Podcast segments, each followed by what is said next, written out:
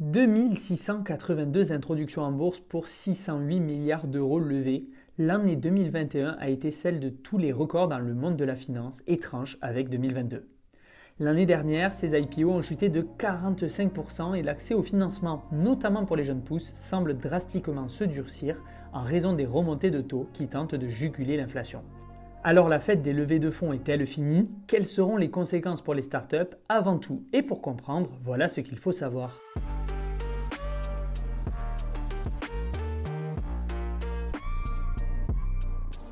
Après une violente pandémie de Covid qui n'a épargné aucun pays, l'enthousiasme a été au rendez-vous de la reprise. Si l'effet de rattrapage a gonflé le moral des acteurs économiques, les chaînes logistiques d'approvisionnement ou encore de production ont largement été impactées par la crise sanitaire. Cette hausse, plus importante de la demande que de l'offre, a entraîné une inflation sur les métaux, les composants électroniques ou encore sur les conteneurs. L'inflation a commencé à se faire sentir dès 2021.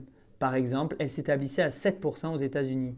La guerre, qui s'est déclenchée début 2022 entre l'Ukraine, grande productrice de céréales, et la Russie, qui est en plus une exportatrice majeure de pétrole et de gaz, a affecté indifféremment la confiance des États, des consommateurs et aussi des financiers. Ce rebond inflationniste est d'autant plus douloureux que ces dernières années ont été marquées par une inflation au plus bas.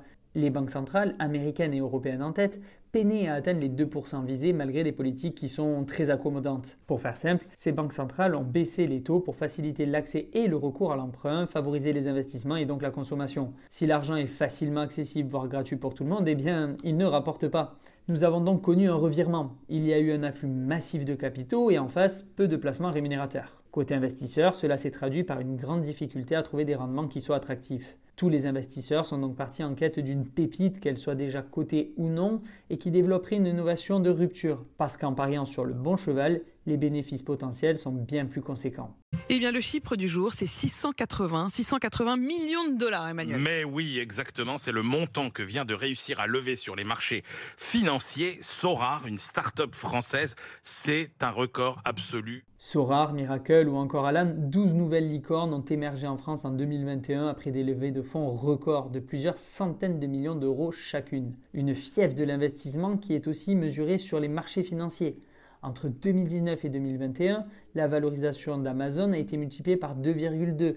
Celle de Tesla l'a été par 13,8 et Nikola Corporation, un constructeur de poids lourds qui promettait de révolutionner le secteur, a vu son cours boursier exploser. Entre avril et juin 2020, il est passé de 12 dollars à 65. Pour autant, la fête s'est rapidement achevée pour lui et le cours de l'action s'est effondré aux alentours de 2 dollars. Pourquoi?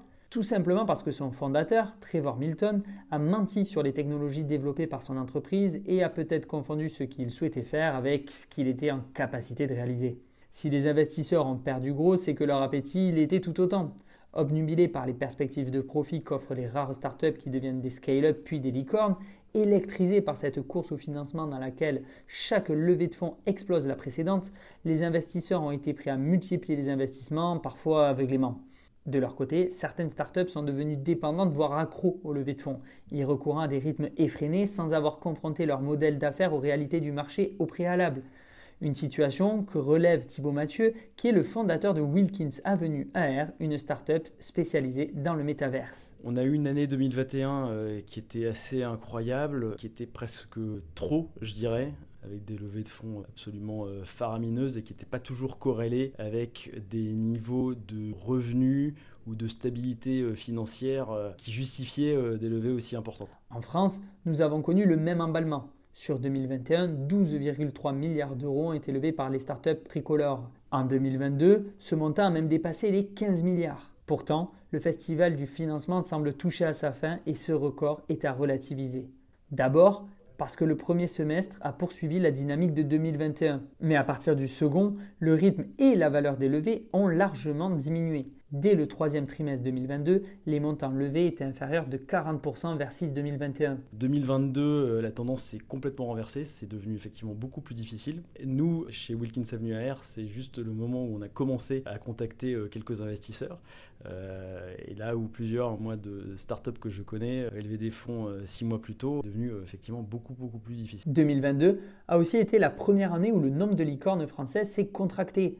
D'ailleurs, sur les six nouvelles qui ont émergé durant l'année, quatre ont passé le cap en janvier.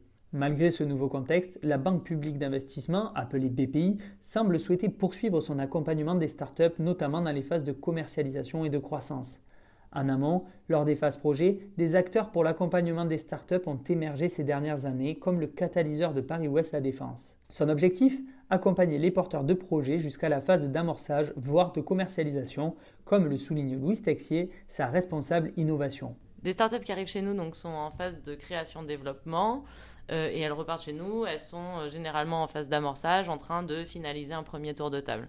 Pour y parvenir, le catalyseur a créé une verticale dédiée au financement qui réunit les acteurs clés tout au long du processus. Un acteur orienté innovation slash financement qui est la BPI, un acteur spécialisé dans le financement euh, qui est donc France Active Métropole. On a ensuite un acteur conseil mais qui a également une, une casquette finance Malgré ses volontés publiques, 2022 a montré les limites de la stratégie Winner Take It All.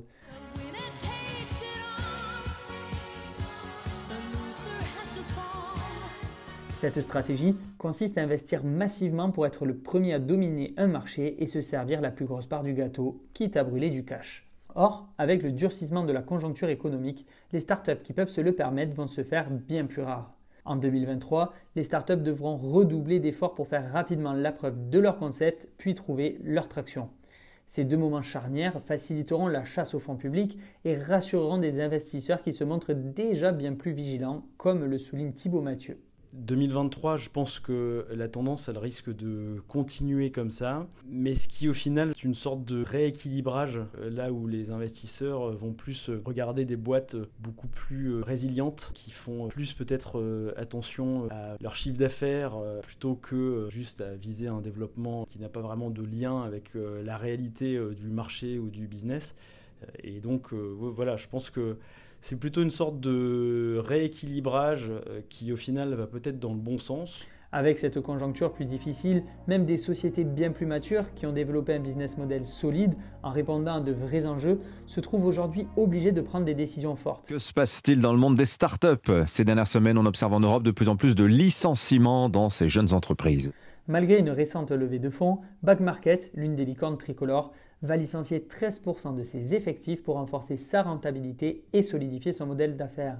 Bref, en 2023, l'heure n'est plus aux promesses mirobolantes, mais aux preuves par les chiffres.